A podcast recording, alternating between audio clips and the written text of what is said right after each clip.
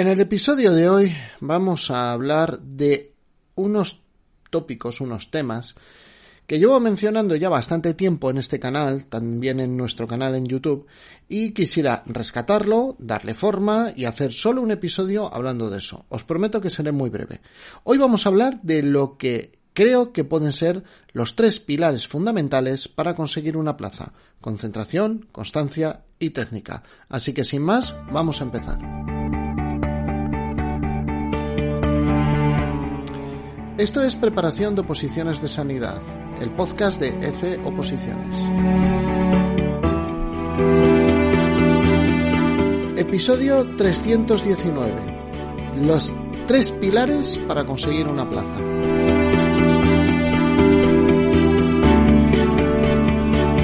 Muy buenos días a todos, sed bienvenidos un día más, un episodio más a Preparación de Oposiciones de Sanidad este podcast que como siempre, bueno, pues hablamos de consejos de estudio, hablamos de, mm, pequeños hábitos, de herramientas, de cositas que nos pueden ayudar. Y ya sabéis que aunque lo escuchan muchos opositores y aquí todos sois bienvenidos, especialmente pues que aquí de lo poco que sé es de oposiciones sanitarias y recordad que en ECE Oposiciones vais a encontrar preparación de oposiciones de enfermera, TKE, matrona, enfermera especialista en salud mental, y próximamente habrá sorpresas también. Y como siempre soy José Ángel Gutiérrez. Bueno, vamos a centrarnos en lo, importante del episodio de hoy, que es quiero que te des cuenta que he hablado para mí de tres pilares. Concentración, constancia y técnica. Y quiero que te des cuenta, oyente, de que en ningún momento he hablado ni de coeficiente intelectual ni de tiempo de estudio. Cuando hablo de tiempo de estudio, hablo de horas de estudio. Lógicamente hay que dejar claro qué tiempo le vas a tener que dedicar, pero esto no es un aspecto tan determinante en la ecuación si el tiempo no es de calidad. Y me explico. He visto a opositores pulir a competidores, a otros opositores, empleando mucho menos tiempo. Estamos hablando de gente que su media de estudio era de dos o tres horas versus gente que su media de estudio era de ocho horas y se los han pulido. Por lo tanto, no es el tiempo de estudio. Si no es el tiempo de estudio, el elemento fundamental, ¿cuál es? Y aquí es donde vemos en los excesos los principales pecados de los opositores. En primer lugar, creo que es bastante claro, o al menos se ve con bastante claridad, que si en el estudio una persona, un opositor, está muy distraído, no va a conseguir resultados. Da igual cuántas horas estés en la biblioteca, si no estás enfocado en el estudio, no vale de nada. Por esa razón creo que el primer pilar es incuestionable, la concentración. Ante dos personas que dediquen las mismas horas, si una se las dedica al pseudo trabajo, a copiar, a yo es que si no lo subrayo y lo transcribo todo, yo no me quedo con nada Ah, no, yo es que hago unos dibujos. Esto, de verdad, los que hacéis dibujos querréis matarme o vendréis hasta mi casa con antorchas por la noche a, a mm, lincharme como si fuera el monstruo de Frankenstein. Pero de verdad necesitamos dibujar. Y alguno me dirá, es que yo me presento a profesor de dibujo. Entonces sí, vale, ahí no he dicho nada, me callo. Pero mm, de repente me encuentro con mm, el bueno, ya lo último creo que vi es que tú haces una foto con el móvil, tienes una imprenta portátil, lo imprimes, lo pegas, que sí, que está bien, que los apuntes si tienen una estética está bien, pero siempre os digo, el tiempo que empleamos en la estética nos redunda después en que sepamos más y mm, las cosas tal y como yo las hago, que os quede claro, incluso desde el guion que tengo delante hasta mi propia lista de organización personal, etcétera, todo tiene una estética, pero siempre la estética creo que tiene que estar subordinada a la funcionalidad y a la eficiencia. Lo cual quiere decir que en el momento en el que me lleve más tiempo ser estético que memorizar cosas, estoy cayendo en algún error. Pero dejadme que vuelva otra vez a donde estaba. Si una persona se dedica un montón de horas a pseudo trabajo o, unas pocas horas y otra las dedica a técnicas que sabemos que tienen mucha potencia como el repaso activo, el active recall, como la repetición espaciada, como esas pequeñas sesiones de, eh, que se hace dentro de la gran sesión de estudio de memorizar, repasar, memorizar, repasar, utilizar notas Cornell, tarjetas de estudio. ¿Cuál pensáis, comparado uno con otro intuitivamente, que hará mejor labor como opositor?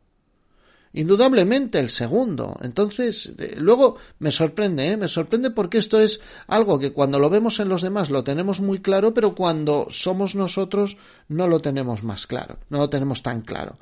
Por lo tanto, aquí es donde yo ya os argumento, este es para mí el segundo pilar, tener buena técnica de estudio, tener constancia, perdón, tener concentración y tener buena técnica de estudio.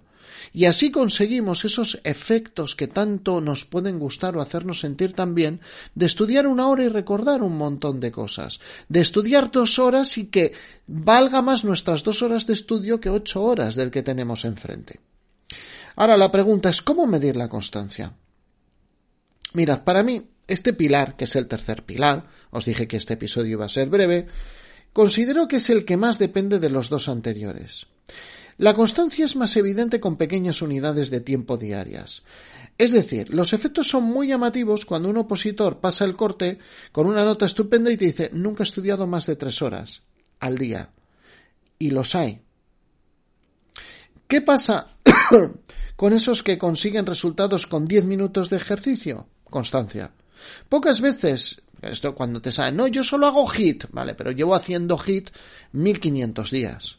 Y aparte de eso, luego tengo una constelación de hábitos que me permiten no coger peso, estar bien alimentado, bueno, una serie de cosas. La constancia mm, nos permite que, aunque el esfuerzo inicial no sea tan grande, a lo largo del tiempo ese esfuerzo se multiplique exponencialmente. Pocas veces seremos en nuestra vida, desgraciadamente para mí, testigos de, de círculos virtuosos. La mayor parte siempre veremos círculos viciosos, espirales autodestructivas.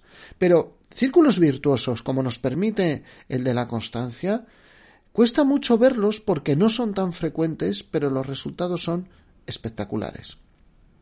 Por ello, cuando juntamos estos tres pilares, el círculo se vuelve totalmente virtuoso. Me explico. Cuando tomamos una buena técnica de estudio, que creo yo que es incluso mm, más fácil concentrarse que con una mala técnica. Mm, es la impresión mía. Si tú te pones al final a copiar, a transcribir, yo creo que al final, a la hora de estudio, estás pensando en la lista de la compra, en las musarañas, en los Reyes Godos o en el capítulo de la serie que vas a ver hoy cuando dejes de estudiar porque te tienes que premiar fuertemente. En cambio, cuando tú tienes que hacer una prelectura, un skimming inicial, un bus, una búsqueda de los puntos clave, separar esos puntos clave, repetirlos entre 7 a 10 veces, hacer una frase de conclusión, apuntarlo en unas notas corner, repasarlo dentro de 10 minutos, coño, es que ya de solo decirlo, yo ya me estoy cansando. Creo que los resultados en ese caso se potencian. Cuando tú sigues una buena técnica de estudio, tengo la impresión de que es más fácil estar concentrado. Pero una técnica buena de estudio es dinámica y exigente. Por lo tanto, ya vas a ir con la técnica y la concentración. Claro, ¿qué ocurre? Que además, si esto lo mantenemos, vamos a ver, no sé si lo mantenemos. Esto se mantiene con más facilidad desde mi punto de vista cuando tú acabas de estudiar y tienes la sensación de que has aprendido, de que has aprovechado el tiempo. Y, esto se convierte en esos refuerzos intrínsecos de la conducta, o eso que les gusta decir mucho a muchas personas, es la motivación primaria, la motivación por hacer el propio acto, es la motivación solo por estudiar. Al final, el estudio no solo tiene que ser una experiencia relativamente gratificante, sino que nos tiene que dar sensación de eficiencia, sensación o, de, eficaz, de efectividad. ¿Vale? O de efectividad o de eficiencia, os quedáis vosotros con la que queráis. La cuestión es que cuando tú acabas de estudiar, tienes que tener la sensación de que has aprendido cosas y de que has aprovechado el tiempo. Entonces, por eso es importante para mí, para mí, que tengamos en cuenta que los tres pilares, la concentración, la técnica y la constancia, nos van a multiplicar enormemente los resultados. Y eso es el progreso. A veces va a ser insufriblemente lento, pero con el tiempo vamos a ver muchísimos resultados. yo para mí, si tuviera que hacer una fórmula, que esto se lleva mucho de, moda, para mí sería que el estudio de éxito sería igual a concentración más, método, perdón, iba a decir mérito, se me ha atravesado ahí mérito, concentración más método multiplicado por la constancia. La constancia es un multiplicador. No es lo mismo llevar estudiando 10 días que 25 días, que 50 días. No es lineal, es exponencial. De hecho, estoy valorando que la constancia, en vez de ponerlo multiplicado, lo ponga como una función exponencial en esta, en esta ecuación. ¿De acuerdo? Por lo tanto, nos tenemos que dar cuenta que a la hora de estudiar, nuestro objetivo no debe ser en el todo o nada. Yo entro a jugar a lo bestia o no juego. Yo o estudio 10 horas al día o no estudio. Sino que lo que estamos observando en los opositores de éxito es la combinación de estos tres factores. Y una reflexión final. La constancia, el hábito, es un factor multiplicador exponencial, ¿de acuerdo?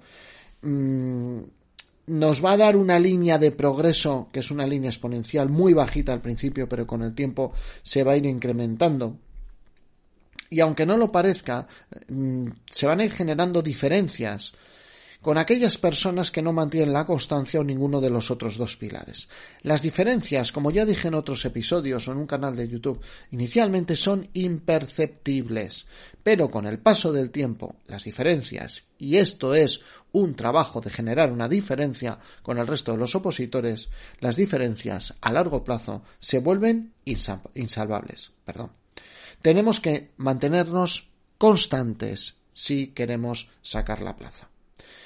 Y aparte, estudiar con técnica y concentrados. De todo esto también hablaremos en otros episodios, pero el de hoy Quería que fuera un episodio breve donde reflexionáramos a la hora de lo que tenemos que buscar. Y esta es los deberes que os lleváis al acabar este episodio. ¿Qué tengo yo que buscar como opositor si me voy a organizar el estudio? Bueno, pues aparte te puedes buscar una academia donde intenten hacer las cosas bien para ti, como intentamos hacer en ECE Oposiciones. Nunca me vais a oír decir que seamos la mejor o la peor. Somos una academia pensada para aquellas personas, somos la mejor para aquellas personas que trabajan, tienen hijos y turnos. El resto eh, también son buenas. La nuestra es esa. Y mucho mm, de lo que habéis escuchado hoy es la filosofía que transmitimos a los opositores que tienen poco tiempo. Oye, trabajas, tienes niños, tendrás que echarle dos horas, pero durante 200 días habrá que echarle las dos horas y esas dos horas tienen que tener una secuencia muy concreta y tienes que apurar los conocimientos de una forma y tienes, al final todo el mundo acaba estudiando algo más de dos horas al final de la preparación, pero mm, si yo sé que lo que me tengo que enfocar es tener buena técnica de estudio, aunque me cuesta al principio, en estar concentrado y en aguantar mm, la cadena de estudio durante muchos días, que en el episodio 317, hace poco, os exponía lo de las cadenas de, hábitos, anteriormente os retaba a estudiar un 1%, todas estas cosas es porque no, es el foco que yo os recomiendo que tengáis. Técnica, constancia y estudio concentrado. Y a partir de ahí, tener la mm, paciencia para hacerlo sin resultados. Eh, porque los resultados tardan en venir, no es por otra cosa. Bueno, no porque el sistema este no sea bueno, que también da resultados, ¿eh? Bueno, familia, como siempre, me despido. Si este episodio os ha aportado algo, os ha servido para algo, por favor, dadle una valoración de 5 estrellas en Apple Podcast, que os lleva un minuto, me gusta en iVoox, corazoncito en Spotify, que os lleva dos segundos, y dejad un comentario. Se agradece todo el feedback. ¿Por qué? Porque este es un canal que los que esto lo emitimos en febrero del 2024, dentro de un año ninguno o dentro de dos ninguno estaréis estudiando este podcast. ¿Por qué? Porque tendréis plaza y para qué queréis escuchar un podcast de oposiciones. Yo tampoco lo haría. Por eso esas valoraciones nos permiten que otros opositores en un futuro, cuando vosotros tengáis la plaza, nos encuentren con más facilidad. Dicho esto, os agradezco enormemente que estéis al otro lado. Nos vemos, nos escuchamos, mejor dicho, en el siguiente episodio. Muchísimas gracias a vosotros siempre.